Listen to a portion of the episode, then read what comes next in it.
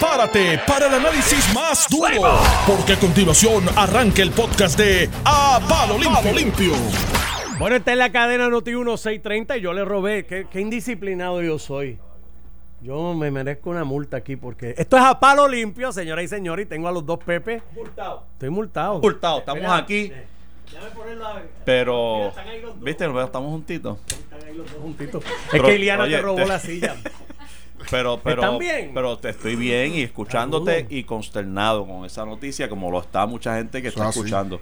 Este, Da pena, siempre da pena escuchar cosas así. Pero, ¿no? pero yo me pregunto, Normando, y adelantaba un poquito fuera del aire, si, si el Estado se ha colocado en camisa de once varas con muchas de estas leyes, y te hablaba de una como esta que obliga a el dueño del, del daycare- digo, no es el Estado, el Estado colocando a, comer- a personas privadas en esta posición donde tú tienes que en menos en media hora tú tienes que estar pendiente a quién llegó, quién no llegó para salir corriendo a hacer una llamada. De nuevo, y, y, y, ¿sabes? Si, si te colocas, si hay una ley y está aprobada, hay que cumplirla. Y el que se metió en el daycare, pues sabe que esa es una obligación que tiene. Y si el Estado lo colocó en esa posición, corresponde al Estado, a través del Departamento de Familia en, este, en esta instancia, hacer esa corroboración de que se está cumpliendo, de que hay cumplimiento. Pero, pero me pregunto si son estas leyes eh, que se están desarrollando, redactando y aprobando para colocar a personas privadas en, en camisa de once varas, como lo es en el caso de los maestros, que tienen que salir corriendo informar y no dejar ni ir a un estudiante si lo ven con un moretón en el brazo.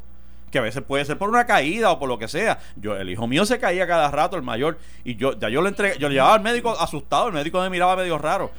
Y, y, y una cosa, y una cosa, no hay cosa peor para un padre que acaba de perder un hijo, el que sea señalado como un potencial responsable de esta, de, de una situación Entonces, como no, esta. Y no hay ni que señalarlo, pienso yo. Porque internamente Ah, Tú ya tú te sientes sabes, culpable, tú claro. ya tú- ya sabes, tú tienes sea, un sentimiento de y culpa sí, sí, sí, eso- brutal. y no si encima de eso existe la vida. posibilidad de que te metan preso, pues tú, tú, tú sabes, como le pasó a esta señora, la, la pediatra, Que no la pediatra. eh, que salió bien. Tengo entendido que no salió culpable de. de- fue ginecóloga- suelta. era ginecóloga. Ginecóloga, eso, ginecóloga. eso fue hace un par de años. Este, o sea, una situación bien, bien difícil. Eh, el bartender que tiene que informar y no dejar ir a una persona porque bebió demasiado y quizás siente que no puede guiar. O sea, ¿hasta dónde quiere el Estado meterse y responsabilizar al, al individuo privado en estas industrias? Lo que pasa es, y, y obviamente eso es una discusión que yo quiero que ustedes tengan, ¿no? Varias preguntas aquí. Número uno, si tú decides meterte y esa es la regla del juego, tienes que cumplirla. Si tú montaste un day center daycare, y un eh, daycare, Esa es la regla. esa es la regla. Tienes y que debes tener una persona o tú que lleve una bitácora, porque no es por fe, tú tienes que producir el documento, porque como, oye, en los daycare, como en las escuelas, todos los días faltan niños. O sea que esto tiene que ser ya una cosa de costumbre. Exacto. Tiene que tener un récord. El planteamiento mío a la secretaria. Yo sé que la secretaria no me lo va, tú sabes, me va, mete la guayaba, pero yo estoy casi seguro de que no monitorean nada. ¿Tú crees que alguien del departamento de la familia llega a un daycare en algún sitio en Puerto Rico? Enséñeme a usted ahí el registro de las pasadas dos semanas para ver cuántos no llegaron, para ver si usted los llamó o no los llamó y con quién habló. No lo, es que yo pongo mi cuellito en el picador. No lo hacen. Igual que los, los cuidos de envejecientes. Tampoco. No lo hacen. Pero lo más increíble es lo que dice Pellé. Que le piden el memorial. Yo no sé si tú sabes algo de la. Pero José aquí, lo que es un memorial de la ley 196 a familia, desde abril y no lo han entregado. Y si tú no puedes, digo yo pienso, si tú no puedes con lo menos, ¿cómo vas a poder con lo más? Pero ¿qué es el memorial? ¿Qué le está pidiendo? ¿Qué, O ¿Qué sea, es el el- memorial de, El memorial explicativo de, de familia. de familia? Sí, para el caso de la ley 196. Bueno, sí, sí, yo no escuché la, la- lo que explicó Pellé. Pellé, pero el memorial que es del que él debe estar haciendo alusión es previo a la aprobación de la ley cuando el Ah, pero proyecto es otra está. cosa, eso, eso es una la exposición de motivos. y No, no, la exposición de motivo no, previo a la aprobación de la ley se presentan memoriales, memoriales de cada una, se le piden memoriales a las agencias que tienen alguna relación con Mm. el proyecto presentado. Él lo que debe estar haciendo alusión es al contenido y la expresión, que me imagino que fue una expresión ah, aprobar, eh, a favor de ese proyecto de parte del Departamento de Familia, eh, con bombos y platino. Entonces, cuando llega el momento de la implementación, posiblemente entonces Ah, no está- implementa. está bien, No, pero no, este no. no es el momento de pedir eso. No, no, no, no es que Eso él- es- es- es- el momento era antes de aprobarla. Él estaba- por él lo estaba pidiendo. Lo estaba pidiendo desde que desde abril se lo estaban pidiendo y no lo había entregado. y Ah, entonces, que es un proyecto que está pendiente. no, un proyecto que se aprobó de, No, esto, esto, se, de la ley. esto se aprobó en Ah, el pues entonces, 2018. pues entonces lo que él está diciendo es que a pesar de que ese, proye- ese proyecto se aprobó, que nunca tuvo la participación ni el interés del Departamento de Familia. Yo no escuché la No, entrevista, de- pero me imagino que eso es lo que él quiere decir. entonces, si no como, entregar, como que mira el récord y, y falta eso. Falta- Faltó eso. eso. a pesar de que se lo pidieron, pues no participó el Departamento de la Familia, es un proyecto que es inherentemente Y por ende- importante del Departamento de Familia. Eso es lo después que, también tiene, si es familia es la custodia de la ley, tiene usted que pedirle un protocolo. ¿Cómo tú vas a trabajar esto? ¿Cómo lo vas a hacer? ¿Qué tú vas a hacer? Pienso yo, ¿no? Sí, no, no, claro, hay, hay, hay proyectos de ley que requieren un protocolo o un reglamento. Ese, proye- ese proyecto yo no, yo no lo he leído. Yo no sé si requiere un protocolo o reglamento. Sí, lo dice aquí, mira, el, el inciso, el inciso Ah, K. ok, ok, léelo, dice, léelo. establecer un protocolo de comunicación preventiva con el padre, madre o guardián del niño bajo cuidado del Centro de Cuidado, Desarrollo y Aprendizaje para niños y niñas cuando el menor no haya llegado al mismo luego de transcurridos 30 minutos de la hora de entrada.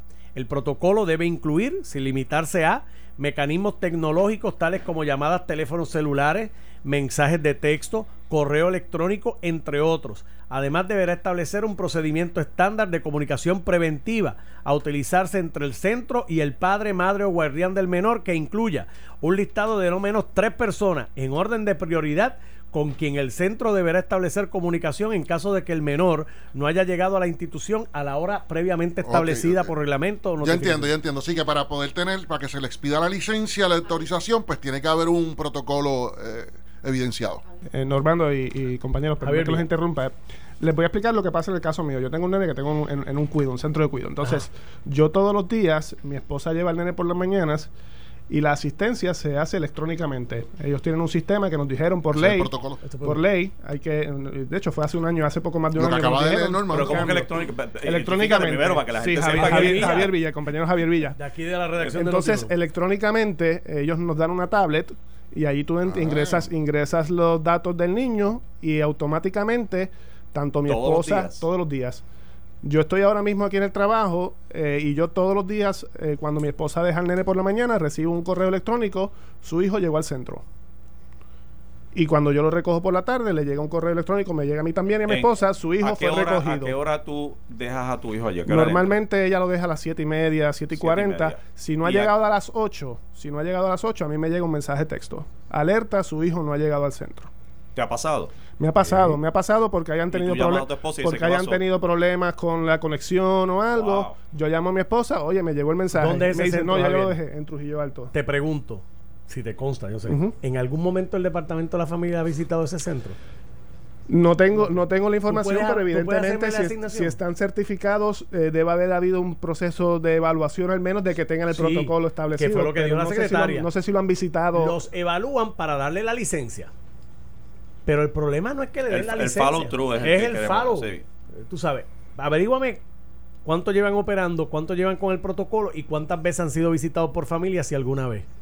Oye, pero, pero- curiosidad. pero está impresionante. eh, está- de verdad me Sí, sí. impresiona. Yo, de hecho, hasta este momento, antes de escucharte, mi posición eh, realmente eh, poco más se inclinaba a pensar que el Estado no debe, que esa ley debería derogarse y no meter y que el Estado no debería comprometer así y por eso quería explicarlo porque, comercio, porque lo que Porque hace no es, no tan, no es complicado, simplemente Rico, establecer pero- esa aplicación, que los centros tengan esa aplicación y automáticamente cuando tú llenas los datos te genera eso, un si ya mensaje. existe, por eso te digo, te escucho a Te ti y me mensaje. persuades en la otra dirección. Dice, si ya existen mecanismos, tecnología que facilita eso, que no es cuestión de que tienes que tener mucho más que eso, pues la verdad es que entonces, hecho, Pues entonces en Junco no se siguió el protocolo. aparentemente. Y Digo, llega, y está llega, y no, llega la ley lo que te punto- requiere es hacer la llamada. No te requiera tener Ah, la no, ya, aplicación sí. donde esta gente se fue más allá. llega al, ni- llega al Oye, nivel de que cuando, cuando mi ley, hijo está ausente, Por eso, para dar con ¿sabes? Si mi hijo se ausenta por algún motivo y nosotros llamamos al centro a informar que va a estar ausente, incluso me llega un mensaje de, de email diciendo que se reportó ausente, o sea, hasta, hasta ese nivel. Yo Wow, me voy. Muy bien.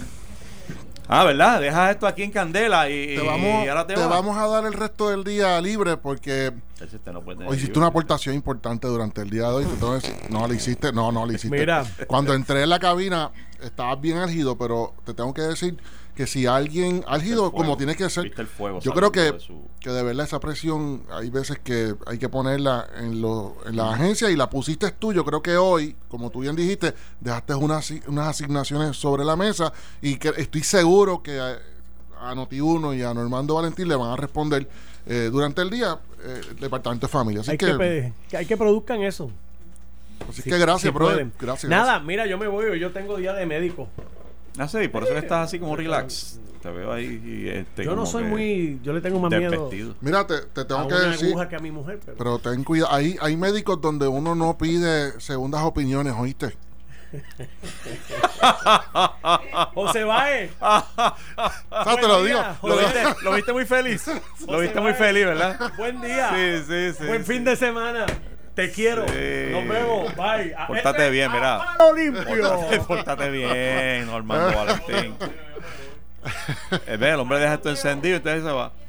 Oye, pues la verdad es que no es fácil la situación. Yo, yo, este, pasé algo bastante parecido, una, una experiencia que para mí me marcó tanto, José, y, y hace muchos años cuando mi hijo, el mayor, estaba bebecito, que yo no lo llevaba al cuido.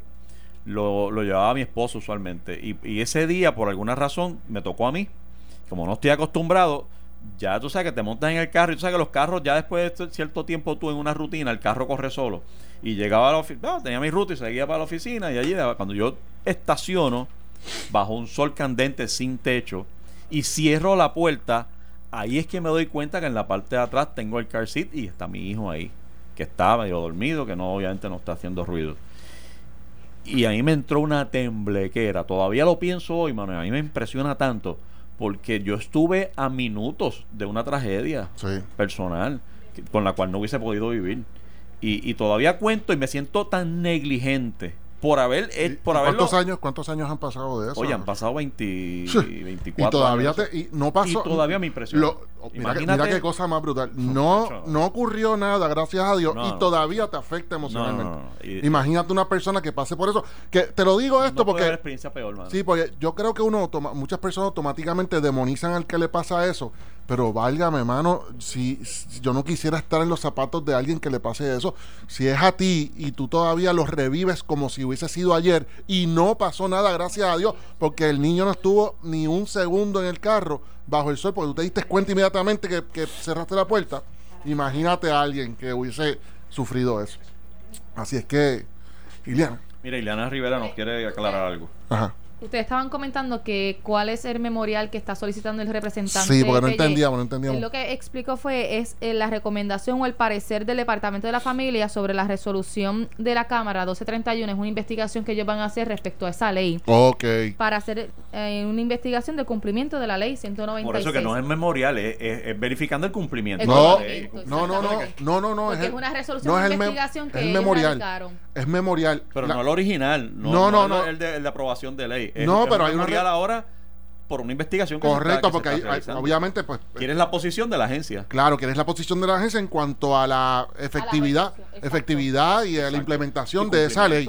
Eh, Es, es, es una investigación eh, cameral que se está realizando para ver cuán eficiente y cuán efectiva y, y cómo está la fiscalización y el cumplimiento de esa ley. Y lo que ellos dicen entonces, lo que denuncia el representante PNP, PY, eh, que es de la misma administración, dice, oye, para que un representante, un legislador, chotee a, un, a una agencia de su propia administración de que no ha cumplido, es que, es que Pelle tiene que haber llamado ya 35 veces a la agencia, de verdad te digo, 35 veces a la agencia y no ha logrado cumplimiento. Porque uno, oye, es normal que uno, por deferencia a la fortaleza misma, para no hacer mal, quedar mal a la fortaleza, uno dice, déjame cogerlo suave con el departamento de la familia.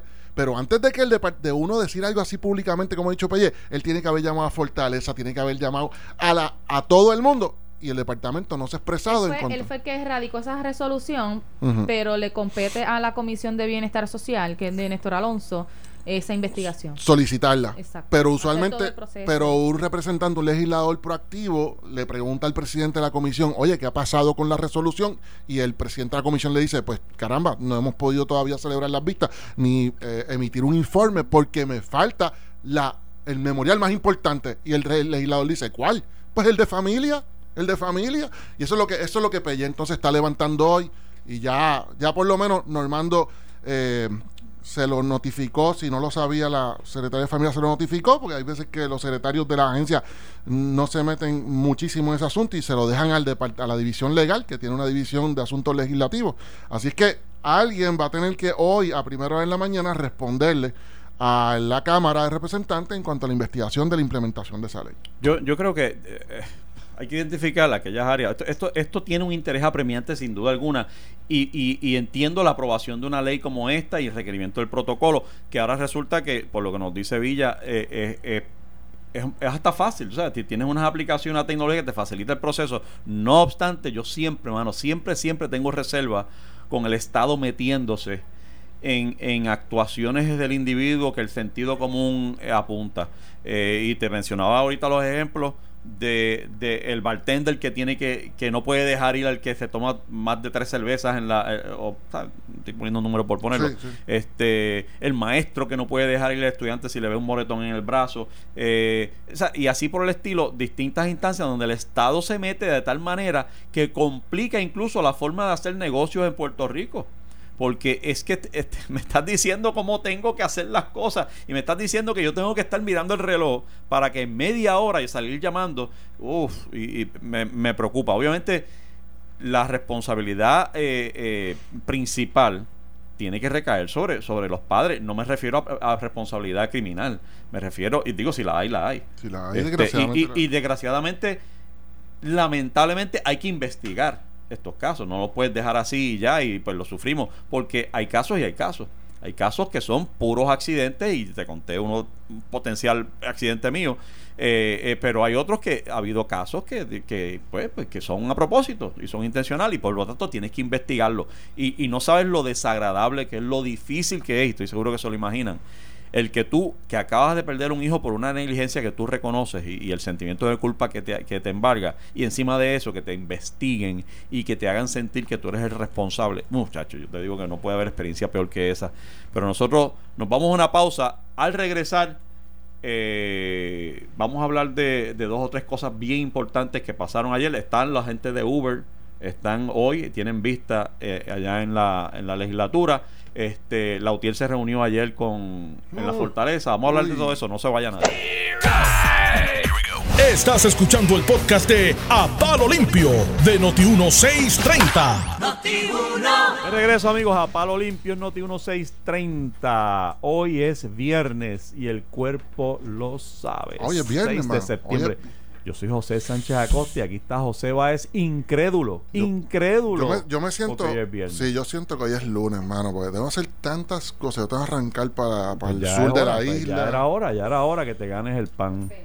Mira, José, este nos acaba de llegar una información bien importante eh, que realmente creo que va a sacudir, a sacudir la conciencia de mucha gente en este país. Y no estoy vacilando. Quiero que estén pendientes porque vamos a estar divulgando una información que estoy seguro que va a ser del interés, de la consternación, preocupación y maldición de muchos.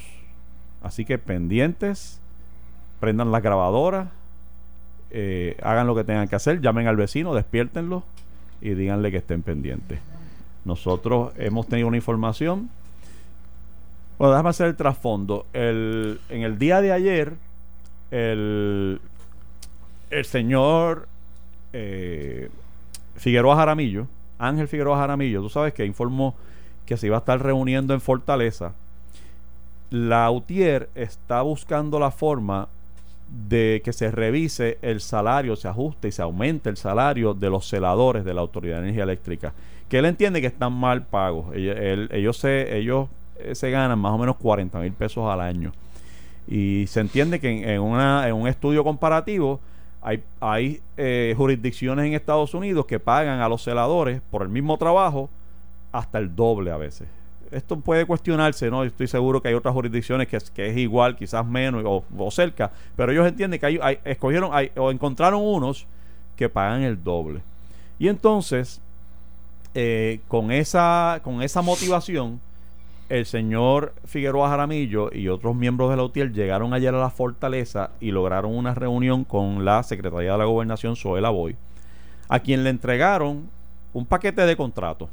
Él llegó allí con su paquete de contratos y le dijo, mira, estos son contratos que son innecesarios y si usted suma y resta estos contratos, usted va a encontrar dónde está la grasa ahí innecesaria para poder hacerle justicia a los celadores de la autoridad y puedan recibir ese aumento que él entiende que es más que merecido. Eh, hasta ahí es la información que reseña la prensa hoy. A palo limpio, José Báez y Sánchez Acosta les van, han tenido acceso a lo que puede ser uno de esos contratos. La Secretaría de la Gobernación se comprometió a que antes del miércoles de la semana que viene, 11 de septiembre, va a estar que le dieran hasta el 11 de septiembre para ellas revisar los contratos, analizarlo y efectivamente poder emitir una reacción. Eh, hemos obtenido lo que es potencialmente, posiblemente uno de esos contratos y yo quisiera, José Báez, que tú ofrezcas el detalle, porque tú fuiste quien recibiste y encontraste la información, eh, de uno de esos contratos para que vayamos haciendo embocadura de lo que potencialmente tiene la Secretaría de la Gobernación en las manos en el día de hoy y que estará revisando antes del 11 de septiembre. Dos millones por dos días. Es suave. Dos millones por dos días. ¿Qué es eso?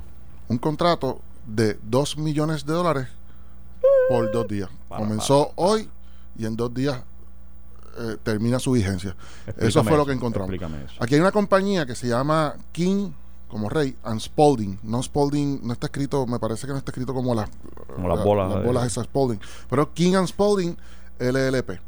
Esta compañía llegó a la a energía eléctrica prácticamente, por lo que veo, más o menos empezó a tener contratos cuando llegó José Ortiz. Y lo asocian, esa compañía la asocian con José Ortiz. De hecho, la asocian, la asocian con relaciones estrechas con Elías Sánchez, estrechamente.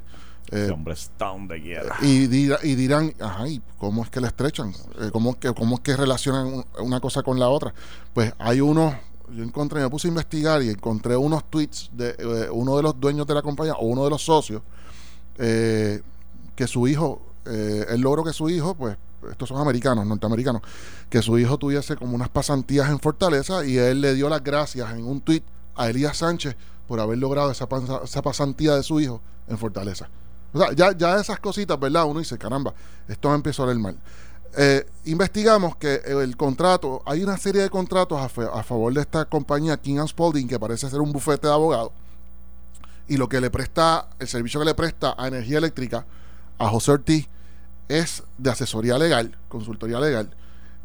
Y el número de contrato interno de esa eh, de ese bufete, tal parece ser 2019, contratos del 2019, además tiene contratos del 2018, pero este en particular es una serie de contratos numerados como P0006, King and Spalding, y tengo que las vigencias de este contrato, por si la secretaria de la gobernación no lo sabía, y por si esto no fue uno de los contratos que Jaramillo tuvo la oportunidad de eh, transmitírselos a ella, para que lo investigara. Este contrato comenzó, escuchen bien, el 28 de junio de este año y terminó el 30 de junio de este año. O sea, un contrato por dos años por dos millones de dólares. Dos Digo, dos días por dos millones de dólares.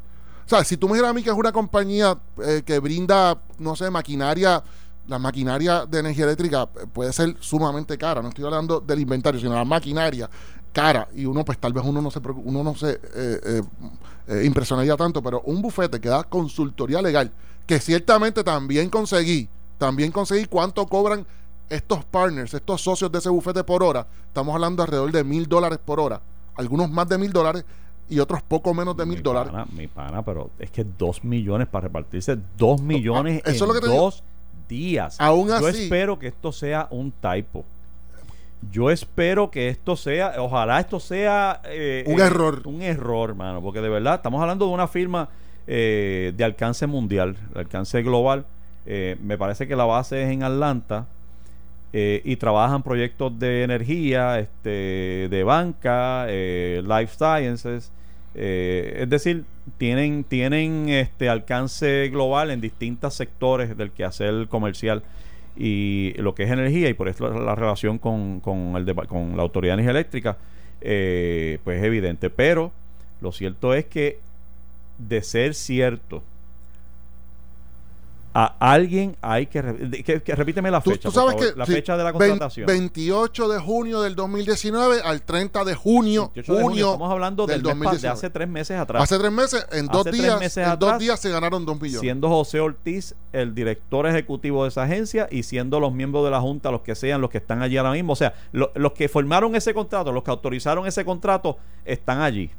Quien único no estaba en el, en el, en ese, en el esquema gubernamental de aprobación de ese contrato en esa fecha es la gobernadora, que llegó después de esa fecha. Este, pero, pero todos los players están ahí, o sea que verif- verificar eso no debe ser difícil y estoy seguro, Noti1 estará durante el día de hoy haciendo las gestiones para que alguien, alguien, sea José Ortiz, sea Zoela Boy, sea Jaramillo, sea quien sea en la Junta de Directores de la Autoridad de Energía Eléctrica- eh, Energía Eléctrica, explique, corrobore si es cierto que la Autoridad de Energía Eléctrica firmó en junio del, del 2019, hace tres meses atrás, un contrato por dos millones con duración de dos días. Que nos digan, y yo espero y ruego que sea un typo. Y que donde dice dos días sean dos años. Que todavía, ¿verdad? Este, si las cosas no están tan buenas, estos contratitos millonarios siempre llaman la atención. Pero yo podría bregar y podría entender alguna justificación para un contrato de dos millones dos años. Peores los hemos visto. Pero mi pana, no, eso dos millones. Esa compañía tiene los contratos de 4 y ci- cuatro millones. Sí, eso por- es, es algo, o pero, sea, pero dos días, dos días no hay forma de entenderlo ni de justificarlo. Por eso yo espero escuchar durante el día de hoy, espero escuchar durante el día de hoy la explicación de un contrato que otorga la Autoridad Eléctrica a esta firma eh, King and Spalding eh, por dos millones de dólares por dos días. co- contrato número, el número, si quieren, eh, está exhortando específicamente la fortaleza que está ya específicamente a SOE, nuestra amiga Zoe Lavoy, actual secretaria de Gobernación, que Que es posible que uno de los contratos que tenga sobre la mano, y esperemos, ¿verdad? pero si no, lo es, si no es uno de ellos, si no lo es, hay que, que lo tenga, que lo, que- que contrato, lo añada. contrato número dos, eh, 2019, año 2019, guion P, P de papá 0006. Son cuatro esa, esa eh, línea, ese número de contrato. Parece que lo tienen todos los contratos de King and Spalding del 2019. Múltiples contratos del 2019 tienen ese mismo numeral y algunos contratos del 2018. Así que la exhortación a todos los contratos que, eh, que vencen en el 2019 tienen esa numeración P0006. Yo lo que sugiero es que la gobernadora Nicole Tani Perezosa eh, pregunte por ese contrato que comenzó el 28 de junio de este año y terminó dos días después, 30 de junio 2019, por 2 millones para ver si es un error, si es un error, eh, un typo en la energía, en energía eléctrica, en la operación de energía eléctrica. Y, y primero verificar si, si es se uno de los desembolsó. con- si es uno de los contratos que llevó Figueroa Jaramillo ayer y le entregó a, a la secretaria de la gobernación. Y si no lo es, que lo soliciten corriendo. Solicítese corriendo ese contrato, porque si no es un error, es una aberración. Considerando que es una compañía de consultoría legal, gente. Eso es lo que eso nosotros como abogados entendemos que una facturación como esa eh, eh, en dos días eh, es bien difícil de, justificar a menos que venga José Ortiz, que él, él- juega tap, él baila tap dancing bien bien bien chévere en los medios, este y bien hábil y tal vez él viene a expli- explicar que ese día fue el día que ellos otorgaron, que es lo que pienso yo, otorgaron alguna especie de de transacción de activos, eh, que tú sabes que los activos de energía eléctrica son multimillonarios. Tal vez ellos transfirieron de un lado a otro, de alguna operación, algún hay activo. abogados que cargaron que. No, no, no, que- tran- transferencia en papel, en papel. Una transacción, un cierre, vamos, no quiero decir la palabra cierre, pero una transacción que no fue meramente Ah, facturación por hora, sino que fue en una comisión, Claro, en, eh, en un eh, por en ciento un de, la transacción. Sí, porque dos días, oye, hay que trabajar, eso es que lo que hay que trabajar. A pesar de que ellos se ganan mil dólares conforme al contrato, que también lo tuve acceso al contrato, tuve acceso al contrato de ese eh, bufete. Ese bufete, los partners, cobran mil dólares, mil, mil ciento y pico de dólares la hora. Así que aunque tú pongas todos los partners a trabajar por dos días corridos, llegar a dos millones de dólares es bien difícil, es bien ¿Qué difícil. estaría haciendo mal yo, mano? Yo quería, cuando fuera grande, yo quería eso, cobrar 1100 pesos la hora. Yo creo que en Puerto, yo creo en Puerto Rico ningún abogado No, cobra nadie, eso. no, tacho. Pero, este, ahí está. Y, lo- ahí está. y lo- y el dato cierto es que ah, en el 2000 habían 1200, sobre 1200 celadores en la autoridad eléctrica. Hoy, luego de un huracán que nos dejó como nos dejó, espatillados y asustados, tenemos 700 celadores. O sea, 20 años después, hemos perdido sobre 500 celadores. Y yo me pregunto, ¿está realmente Puerto Rico preparado para atender una tragedia y un huracán de esa magnitud ahora en septiembre con 500 celadores menos? Mira, hice un cálculo aquí que tiene que ver con los celadores. Diablo, yo no había, pens- yo no había pensado eso, ¿Qué? pues que los celadores aquí se ganan, dijo Jaramillo, alrededor de 40 mil dólares al año, ¿verdad? Exacto. ¿Tú sabes en cuánto tiempo los partners de King and Spalding, escuchen bien, ¿tú sabes en cuánto tiempo los partners de King and Spalding Ay, levantan qué malo 40, tú se ganan 40 mil pesos? Trabajando solamente 8 horas, ¿no? O sea, relax, relax. 8 horas, se van a las 5 de la tarde al hotel Vanderbilt a tomar vino, champán. Loco, escucha bien, en cinco días se ganan lo que se gana un celador en un año, mi hermano. Con razón Jaramillo fue a donde Zoela voy a decirle, negrita, ayúdame aquí, porque es que esto es ridículo. Eso es ridículo, José. Oye, yo sé que tú, relajando ahorita, decías, yo soñaba con ganarme mil pesos. Mira, realmente yo nunca he pensado, nunca pensé que mi profesión de abogacía Sí, sí. me dejara mil pesos al- al- a la hora. Honestamente, sea, no es que yo no haya aspirado a, a tener mayor conocimiento y poder ser un, una- un abogado especializado en una materia y vender mi, mi, mi hora a la hora que al, al precio que fuera. Sí, Pero, pero es que, no, no es es una no- meta, no, es- no es el mi- objetivo. mil no- pesos a mí me sí. parece me parece irreal en, Sí. en- o sea, en mi profesión a mí me parece totalmente irreal entonces estos tipos vienen aquí se les da un contrato por mil, mil cien y ciento y pico. En un día hacen ocho mil pesos relax con la mano izquierda. Porque ellos vienen para acá, los partners. Hay fotografías, yo tengo fotografías del partner saliendo del camarón Sí. comiendo. Ya, déjame decirte, perdóname, la gente dirá, no, pero eso no, es- eso no es limpio, negro, es limpio. Porque le pagan 200, que tengo también el contrato, le pagan 200 dólares por estadía todas las noches. Le pagan 57 dólares diarios para comer. En el camarón tú puedes, tú puedes almorzar y cenar por 57 pesos. ¿Está bien? Así que, y, y vas a comer bien. Eh, anuncio eh, pagado, eh, porque me dicen que es bueno, yo nunca he comido ahí. ¿De verdad? No, Sí. no. Este, o sea, pero por 57 pesos, ellos comen. Que. Así que no tienen que gastar los 8 mil pesos que se ganan diarios, no tienen que gastar un peso porque le pagan parking, le pagan renta, renta de carro, le pagan apartamento, así que se llevan los 8 mil pesos. Un individuo de eso se gana lo que se gana un senador, cela- celador. En un año se lo ganan en 5 días, mi hermano.